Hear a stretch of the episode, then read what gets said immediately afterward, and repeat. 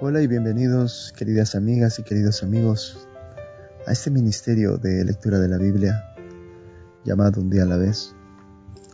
El que te habla es Daniel Segarra Chileno desde Perú.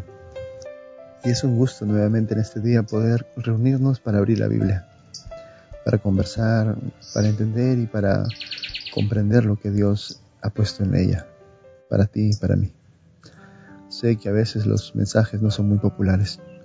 Sé que lo que está escrito no es lo que de repente tu oído quisiera escuchar.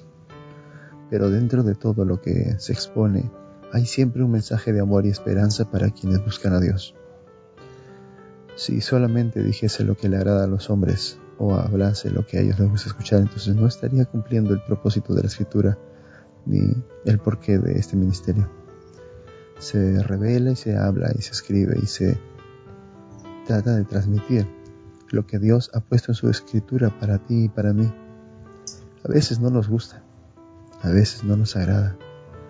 Y es que Dios es nuestro Padre y nos habla como tal, como un padre que ama a su hijo y trata de que éste ande en su camino, de que no se pierda y de que entienda que hay un momento en que debe callar y escuchar y que debe entender porque es por su bien por eso, si algún mensaje no te agradó, en verdad, no es nuestra intención ofenderte, pero no podemos negar o dejar de decir lo que está en la escritura. Pues si así fuese y yo solamente dijera lo que pienso que le agradaría a la gente escuchar, sería un mercader del Evangelio. Sería alguien que lucra, que busca simplemente eh, sazonar o satisfacer el oído de algunos. Y mi propósito es satisfacer a Dios y a su palabra antes que al hombre. Sé que no siempre los mensajes son populares, pero así es la escritura.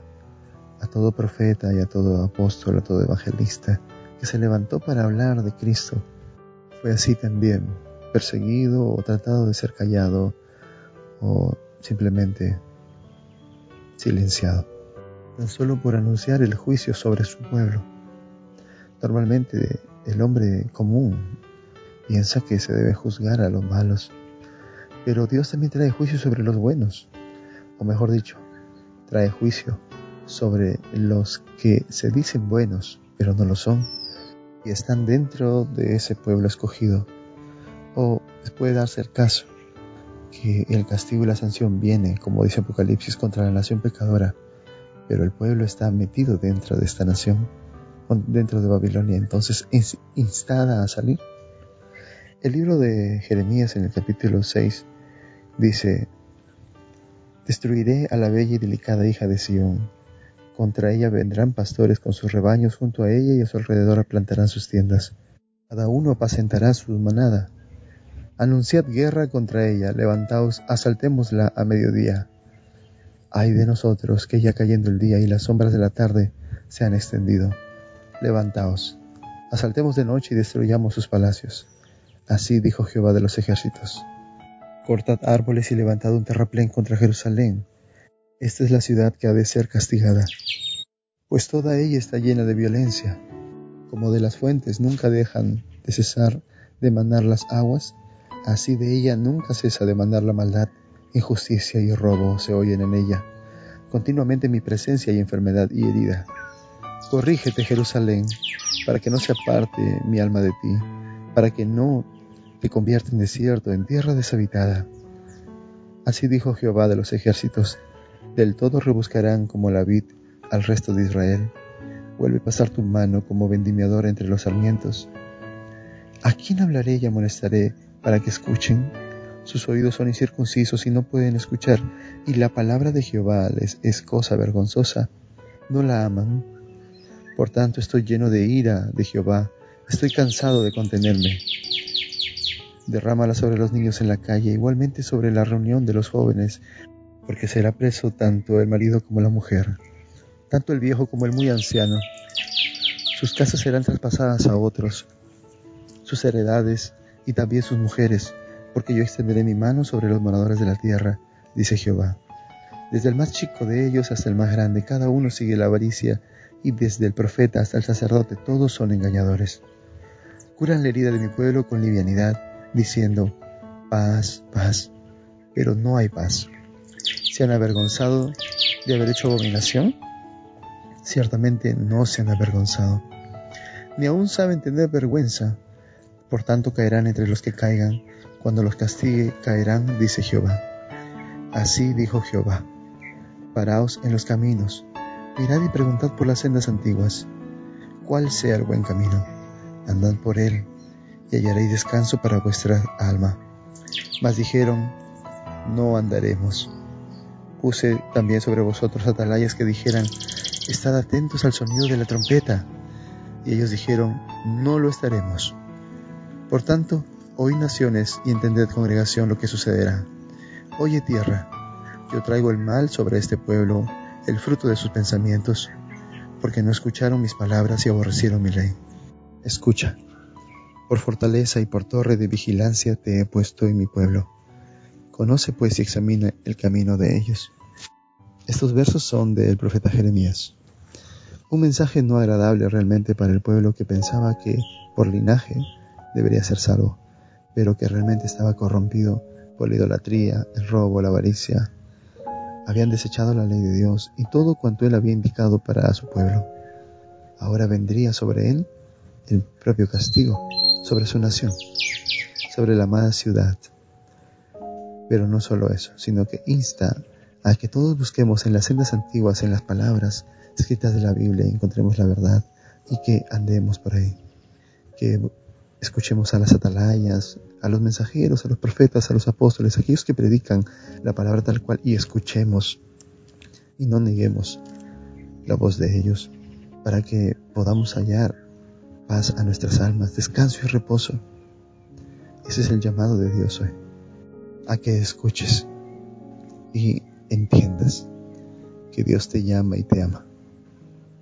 Antes de iniciar nuestro estudio, hagamos una oración.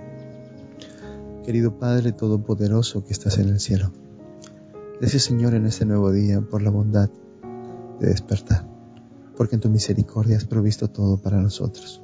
Hoy venimos a ti Señor en este día para que al abrir tu palabra podamos entenderla y escucharla, podamos recibir tu Espíritu Santo y que cambies nuestro ser completo, que te sirvamos hoy Señor a ti como instrumentos para evangelizar a otros. Cambia nuestro corazón y límpianos Señor Hoy venimos a ti para que no falte el sustento en nuestros hogares y atiendas a nuestras oraciones. Prospéranos, Señor, según tu voluntad y según tu poder. Haz milagros en nuestra vida hoy. Te lo pedimos en el nombre de Cristo Jesús. Amén. Continuando con nuestro estudio del Nuevo Testamento, nos corresponde el capítulo 20 del libro de Apocalipsis. Estamos prontos a terminar capítulo nos trae un periodo de vivencia de los justos, de los santos, en el cielo durante mil años, lo que algunos llaman el milenio. Y el propósito de ese milenio es juzgar y que todos conozcan los casos de las vidas de aquellos que se pierden en la tierra. Que durante esos mil años se juzgue a todos aquellos que no han ido en la segunda venida de Cristo con Él, sino que se han quedado. Y resucitarán, sí, pero para juicio, para vergüenza. Ellos serán parte de una resurrección de sentencia. Y al final de los tiempos, allí quedará juzgada su participación o su complicidad con Satanás porque no han aceptado la ley de Dios, porque no han obedecido su palabra, ni han arrepentido su corazón de la maldad. El verso 1 del capítulo 20 dice, Vi un ángel que descendía desde el cielo con la llave del abismo y una gran cadena en la mano prendió al dragón y la serpiente antigua que es el diablo y Satanás, y lo ató por mil años. Lo arrojó al abismo, lo encerró y puso un sello sobre él, para que no engañara más a las naciones hasta que fueran cumplidos mil años. Después de esto debe ser desatado por un poco tiempo. Recordemos un poco que en el capítulo 9, cuando suena la quinta trompeta que toca el quinto ángel, el profeta ve que hay una estrella que caído del cielo y que se le dio la llave del pozo del abismo. Este subió allí. Cuando se refiere al abismo quiere decir que es alguien que ha caído desde el cielo a las profundidades de la tierra, pero no al infierno que se vislumbra en los libros mitológicos de la época greco-romana no un lugar de tormento inferior donde supuestamente van los muertos que han sido malos y están allí consumiéndose. Pues si así fuese, entonces Satanás sería el empleado que tiene Dios para atormentarlos. El demonio sería pues el empleado de Dios y que éste es contratado por él para atormentar a los, a los malos o a las almas que no se han arrepentido a tiempo y que estarían ahí consumiéndose. Este es un pensamiento que viene propio de la mitología griega, de la mitología babilónica. No es un lugar eh, existente, pues Dios habla claramente que después de estos mil años aparecerá recién. Ahora, este dragón es atado, encadenado. Él ha caído desde el cielo al abismo, es decir, a las profundidades. Quiere decir que ha sido destituido de su poder y su gloria. Porque acuérdense que Satanás fue un ángel, un querubín protector, y andaba entre las piedras de fuego, es decir, estaba en presencia de Dios como los cuatro seres vivientes. Nota que eh, a Satanás se le dice serpiente. Al parecer representa en sus características a la serpiente, a la creación, aparte de ella, claro. Porque si tú miras a los demás cuatro seres vivientes, los demás tienen los rostros de parte de la creación. Encontramos uno con rostro de águila, otro con rostro de buey, otro con rostro de hombre y otro con rostro de león. Pero no hay ninguno con rostro de serpientes o reptil, pues el que tiene ese rostro al parecer ha caído y es Satanás. Ahora este con la tercera parte de los ángeles. Y es este mismo que es el que es atado. Es decir, él está en la tierra, buscando engañar, pero baja un ángel con la llave del abismo y con una cadena y lo prende. Y esto es simbólico porque Satanás quedará atado mil años, pues no habrá nadie a quien tentar. No habrá a quien eh, engañar, pues todos están muertos, han sido destruidos, han sido apagada su vida. Como lo dice en el capítulo 19, donde al verse la manifestación de Jesucristo por segunda vez, el destello de la gloria los elimina y caen muertos y las aves comerán sus cuerpos, dice, es decir, están regados y están presos la bestia y el falso profeta. Pero ahora un ángel baja y apresa a Satanás, que es el que estaba libre y el que faltaba. Lo apresa hasta que se cumplan los mil años, y después de esto, dice, debe ser desatado por un poco tiempo. Vi tronos, y se sentaron sobre ellos los que recibieron facultad de juzgar, y vi las almas de los decapitados por causa del testimonio de Jesús y por la palabra de Dios los que no habían adorado a la bestia ni a su sangre, ni recibieron la marca en sus frentes ni en sus manos, y vivieron y reinaron con Cristo mil años. Pero los otros muertos no volvieron a vivir hasta que se cumplieron mil años. Esta es la primera resurrección. Ah, en la primera resurrección, cuando Cristo aparece, se levantan todos los muertos que han guardado la palabra de Dios, que no han recibido la marca de la bestia y que tampoco en sus manos ni en sus frentes está la señal de la bestia. Así, los que han quedado en tierra pero que han recibido la marca de la bestia, esos mueren, pero no resucitan, sino que quedan allí mil años. Los muertos en Cristo se levantan y se van con Cristo al cielo durante mil años.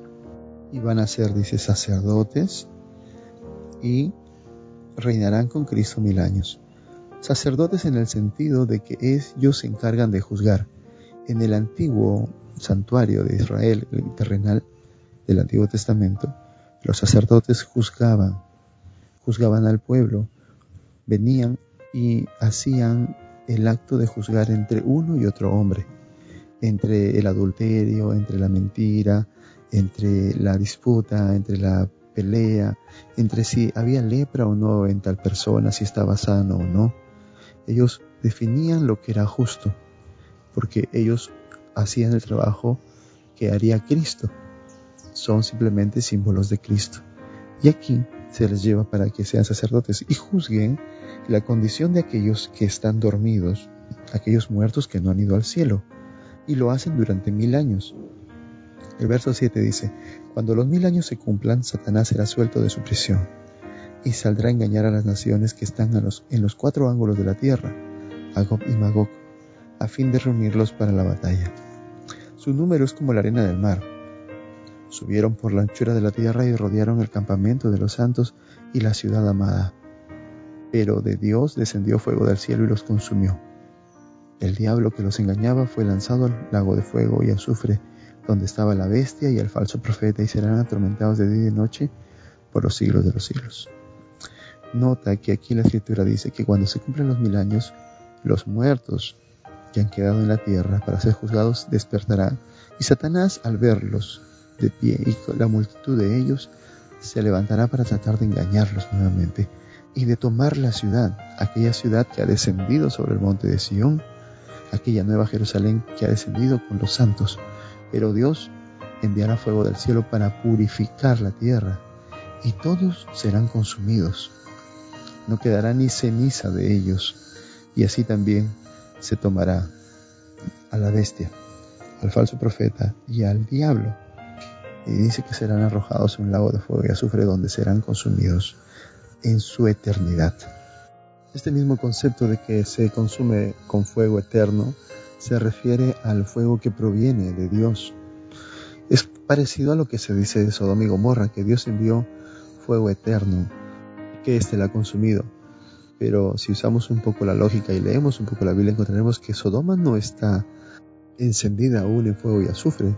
Es más, ahora pueden ir a buscar y encuentran las ruinas. Si encuentran ese producto, el azufre ya petrificado, pero no hay ruinas de Sodoma ni de Gomorra porque fue consumido con fuego eterno por los siglos de los siglos, según dice la Escritura. Pero no, no hay fuego ahorita, sino que ha sido consumido por ese fuego eterno que procede de Dios. Y en su eternidad o en el tiempo que debía existir, ese fuego fue consumido ese lugar. Así también sucederá con ellos. Porque ¿qué clase de Dios sería aquel que dice que es amor y justicia, pero deja que durante tiempo eternal convive el pecado junto a él? O mejor dicho, ¿qué clase de Dios es ese que mientras celebra y se goza con los redimidos, tiene presente que más allá hay hombres y mujeres y el mismo diablo, el mismo Satanás, la bestia y el profeta consumiéndose y sufriendo? ¿Qué clase de Dios es ese? que se gozaría en el sufrimiento de otros, no va conforme a la escritura. Por eso decimos que el infierno es simplemente un evento dentro de la historia de la salvación en donde todo será consumido, todo será eliminado y la tierra quedará y el universo entero quedarán purificados de la presencia del pecado y del tentador. El verso 11 dice, Vi un gran trono blanco y al que estaba sentado en él, de delante del cual huyeron la tierra y el cielo y ningún lugar se halló ya para ellos. Y vi los muertos, grandes y pequeños, de pie ante Dios. Los libros fueron abiertos y otro libro fue abierto, el cual es el libro de la vida. Y fueron juzgados los muertos por las cosas que estaban escritas en los libros según sus obras. El mar entregó los muertos que habían en él y la muerte en él, y el Hades entregaron los muertos que habían en él y fueron juzgados cada uno según sus obras. La muerte y el Hades fueron lanzados al lago de fuego. Esta es la muerte segunda. El que no se halló inscrito en el libro de la vida fue lanzado al lago de fuego. El capítulo termina y nos muestra que está listo el jurado y el juez, y ya se han abierto los libros de las memorias, donde están presentes los actos de todas las personas vivas en Cristo. Todos son juzgados y la sentencia es, de acuerdo a si su nombre está escrito no en el libro de la vida. Para estar escrito en el libro de la vida tienes que tener la fe de Cristo, su Espíritu Santo y haber guardado, pues, por ende, los mandamientos de Dios y hecho todo conforme a la voluntad de Dios. Y toda obra de misericordia y toda obra a la que fuiste llamado será, pues, escrita para tu beneficio y podrás acceder al libro de la vida creyendo en Cristo, serás salvo tú y toda tu casa. No se enjuicia aquí realmente a los hombres, sino al carácter de Dios y el por qué perdona a estos hombres sin siquiera merecerlos. Y aquí, delante de todos, una vez hecho la verificación de que en verdad Dios es amoroso, de que su poder y misericordia son grandes, es que se da fin al pecado en el universo todos los hombres y mujeres, en algún momento daremos cuenta de cuanto hemos hecho frente al trono de Dios. Y nuestras vidas serán pasadas delante de nosotros y juzgados por nuestros actos, por nuestra fe, por nuestra persistencia y perseverancia hacia el camino que Dios nos ha puesto delante. Por eso hoy el llamado es claro. Levántate y persevera en la escritura. Deja que transforme tu vida el Espíritu Santo y acepta a Dios en él. Salva a tu hogar, a tu familia y a tu vida. No pienses que la escritura miente, porque todo lo que antes fue se cumplió. ¿Por qué ahora no se cumpliría? Escucha la palabra, escucha la voz de los profetas que habla aquí a través de este audio, a través de la Biblia y dice lo que vendrá para que tú vivas y tu nombre sea pues puesto en el libro de la vida y allá en el cielo. Cuando se pase lista y escuches tu nombre, tú respondas, heme aquí. El Señor hoy te llama. El Señor hoy te invita. No rechaces su invitación, no rechaces su voz ni su llamado. Ven a los brazos de Cristo hoy. Él te está esperando. Que el Señor te bendiga.